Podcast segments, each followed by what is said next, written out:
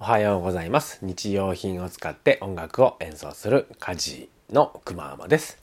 カジくまーまのカジラジオでは音楽や仕事に関すること、3児の父としての子育てのこと、あとは最近始めた自然農というやり方を使った畑を話などをしていきたいと思っております。でですね、最近はですね、えー週に、まあ、1、2回から3、週3ぐらいありますある時もありますかね。えー、小田抜きコロッケという年末にあのお芝居に我々が出させてもらうんですけども、それのね、えー稽古が結構入ってます。で、昨日、一昨日もその稽古がありまして、えー頑張ってね、やっております。というわけで今日のテーマはね、えお芝居の稽古の風景という感じでお話をしていきたいと思います。えーお芝居がまあ決まったのはもう去年なんですけれども実際にねあのちゃんと稽古という感じで入ったのが先月からですかね10月の頭ぐらいだったかな。はい。あ9月？9月の終わりだったかな。まあとりあえずそれぐらいからですね。はい。で、まあ、音楽とお芝居でまあもちろんあのシチュエーションっていうかね案件にもよると思うんですけども大きく違うなと思った点は稽古の回数が違うんですよね。で音楽の場合ですと、まあ、例えばこう呼ばれてねあの例えばベースとかギターでサポートするっていう場合はまああのプロのミュージシャンとかになってくると、まあ、数回あればいい方かなっていう感じなんですよね。なんでまあ事前にこう譜面とか音源とかをもらっておいて実際に合わせるのは23回でやることが多いんじゃないかなと思いますね。はい。で、えーまとめて、えーまあ、本番に挑むっていうことが多いかと思います。実際にね、えーこの前、えー僕たち家事がですね珍しくベースとドラムというサポートで受けたゴスペルのあの演奏会でもリハーサルは1回だけでしたね。でもまあなんとか、えーやりきったような感じです。で、まあ、お芝居もですね、まあ、本当にこれもいろいろあると思うんですけれども今回ねやらせていただくお芝居に関しては全部で稽古が15回ぐらいは出さ15回ぐらいかな多分僕たちが出させていただくのはありましてでね実はこの15回がね全てではなくてですね僕たちがまあちょっと出れない日とかもあってでそれを含めると多分ねもう丸々1ヶ月多分30日ぐらいはそのお芝居の稽古に費やしているというような感じです。ねすごいですよね。本当にもうあの1日ね、え6時間とかを30日ぐらいやるっていうことなんですよね。うん。でも最初そのスケジュールを聞いた時にうわすごいなと思ってなんか僕らあの、まあ、子持ちでねあの小さい幼児たちがいるもんですからおちょっとこれは全部はちょっと難しいなみたいなところで ちょっとあの無理を言って半分ぐらいねあの削らせてもらったような感じなんですけれども、えー本当に役者さんたちはねすごい時間をかけてこうお芝居を作られてるんだなっていうのをまずその稽古日数からね感じたような感じですね。はい。でですね、今回のその進め方としては、まあえーまあ、台本とかをま準備したり、まあ、曲を準備したりというとこからまあスタートして実際にこう稽古の始まったと言わ、まあ、言えるのはですね台本が出来上がってそれをあのメンバーでですね読み上げをするという、まあ、前ちょっとこのラジオトークでもお話ししましたけども、えー読み上げをするっていうのが多分最初の傾向って言えると思います。でそこからですね実際にこう現場に入って、えーその、え動きとかも含めたね、えところをやっていくわけなんですけれども現状の進捗としてはですね大体頭から最後までやることが決まって、えーそこから細かいところをいろいろあの動かしながらやっているような感じですね。で昨日おとといで大体ね前半部分のあ投資でこう稽古というかあの一回ちょっと流してやってみましょうかみたいなぐらいまで来てるような状況です。でまあ当たり前かもしれないんですけども役者さんはですねあの基本的にもう台本を見ずに、えーもう芝居をやっていてで僕らもですねあの役どころがちょこっとだけあるんですよ。でセリフも僕の場合どれくらいだろうな10行か、うん、それぐらいかなあるんですけれども僕も本当物覚えが悪くてもうねなんとかうんその中でもまあ結構音楽がメインだったりするのでそっち側で結構手一杯になってたりはするんですけども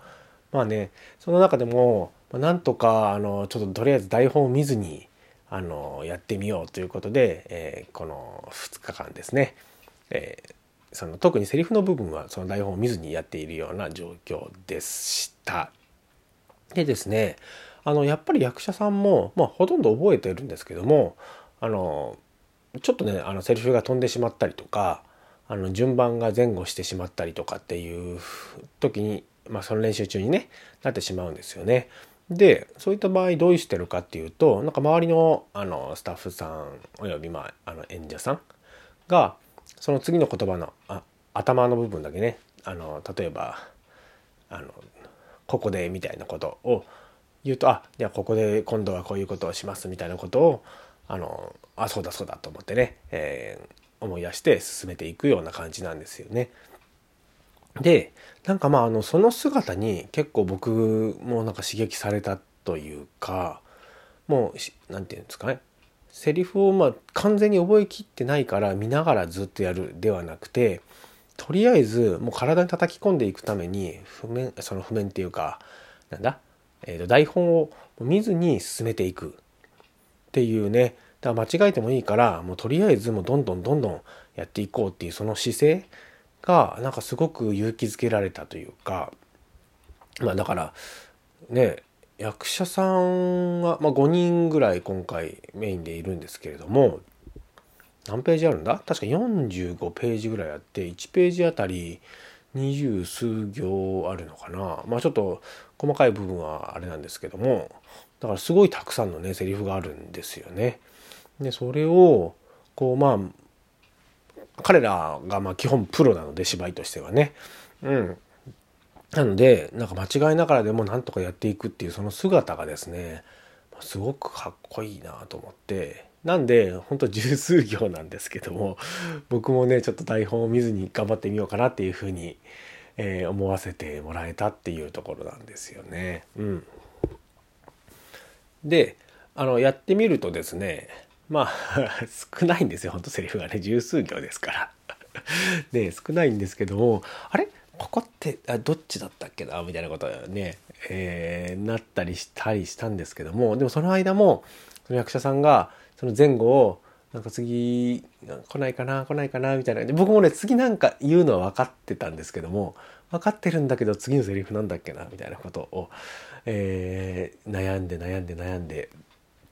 でその役者さんたちがでも待ってくれるんですよ。あのただただねじっと待ってるわけじゃなくてちゃんと時間の流れとしてうまくつながるようにうんうん大変だなどうしようかなみたいなことをまああのうまくねつないでくれてフォローしてくれてるんですよね。で僕あそうだこれだと思って言ったことに対してその役者さんたちが「あそれそれそれ」みたいな表情で すごい応援してくれてるんですよね。もうなんて優しい現場なんだろうなと思いながらでも多分やまあ役者さんたちも最初は多分そういう風だっただろうし、まあ、慣れてはきてるけども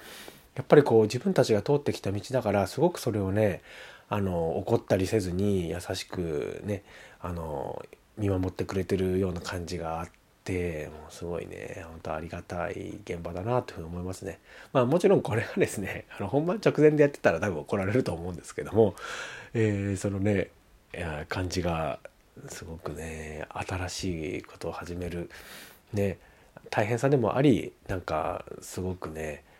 何て言えばいいんだろうね嬉しかった部分、うん、なんかちょっと表現力が乏しいんであれなんですけどもだなっていうふうにね思いましたね。はいという感じでですね、まあ、お芝居に関してはそんな感じですね。僕はあとたまにこうただ通り過ぎるだけみたいな役もあってあのなんか面白くなればいいなみたいなことでなんか結構ね あのふざけてるっていうか、まあ、目立つアクションをしたりしてるすることもあってただそこはもうちょっとあの落ち着いてというかあの目立たないようにいきましょうかみたいなことをねあの演出の方とかがね、スパッと言ってくれるんだ。そっかそっか、ここは目立っちゃダメなところね、みたいなところを 修正しながらやっているような次第です。うん、やっぱ何分ちょっとよくわからないので、ただあんまりこう、僕の中ではね、あの、地味になりすぎても、まあ、せっかくこうゲスト的な感じで出させてもらってるので、あのいかいけないので、まあ、ちょっと派手めにやってあのちょっと抑えるとこだけ抑えてもらうみたいなあの風にしてもらうのがいいかなっていうような気がしているのでこれからも何か思いついたこととかやってみようと思ったことはちょっとどんどんやってみようかなっていうふうに思っていたりします。はい。ということでね、えー、今日はその芝居の、えー、舞台、えー、じゃあ舞台じゃないなあの稽古の風景というような感じでお話をさせていただきました。えー、小田抜きコロッケはですね、え、12月のクリスマスの時期に1週間ほどやります。結構もう満席も出てきてまして、残りの席数で言うと、もうほんと3割、2割ぐらいしかね、ちょっとコロナの関係で席数も少なくなってますので、是非あの、お早めにお申し込みいただきたいと思っております。今のところ平日の夜の回と、日曜日だったかな？の回がまだちょっと席が空きがあるようです。まあ、詳しくはお問い合わせいただきたいと思います。はい。ということでですね、今日はこれから、えー、ボーリング場での現場ですね。はい。えー、で、ここが、まあ、あの、クリスマスツリーの点灯式というくくりなんですけれども、えー、ステージのね、サイズがですね、縦、奥行きが約3メーター、横幅が約80メートルという 爆裂にね、横幅が長い。えー、要するにボーリング場のね、レーンの横を全部使っていいよというね、謎のまあ、あの依頼だったんですけど、なんとかこのステージをうまく使えるように、あの、いろいろ考えてきたので頑張りたいと思います。はい。というわけで時間ですね。えー、では今日も一日良い日をお過ごしください。カジノくままでした。バイバイ。